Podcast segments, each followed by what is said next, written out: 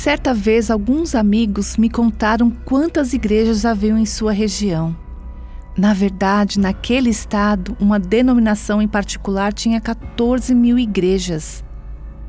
Mas a taxa de criminalidade estava subindo e a área estava infestada de problemas sociais.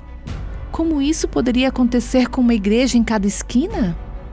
Será que há tão pouco senso da presença de Deus em muitas de nossas igrejas? O profeta Isaías percebeu que sua nação precisava desesperadamente de um avivamento. Então suplicou a Deus que visitasse seu povo. Em Isaías 64 ele diz: Ah, se rompesses os céus e descesses, os montes tremeriam diante de ti. Oh, que Deus faça isso em nossos dias. Ore comigo, Senhor. Peço que rompas os céus e desça, que montanhas de orgulho e pecado tremam em Sua presença. Vem e visita a Sua igreja, ó Senhor. Faz isso para a Sua glória. Amém.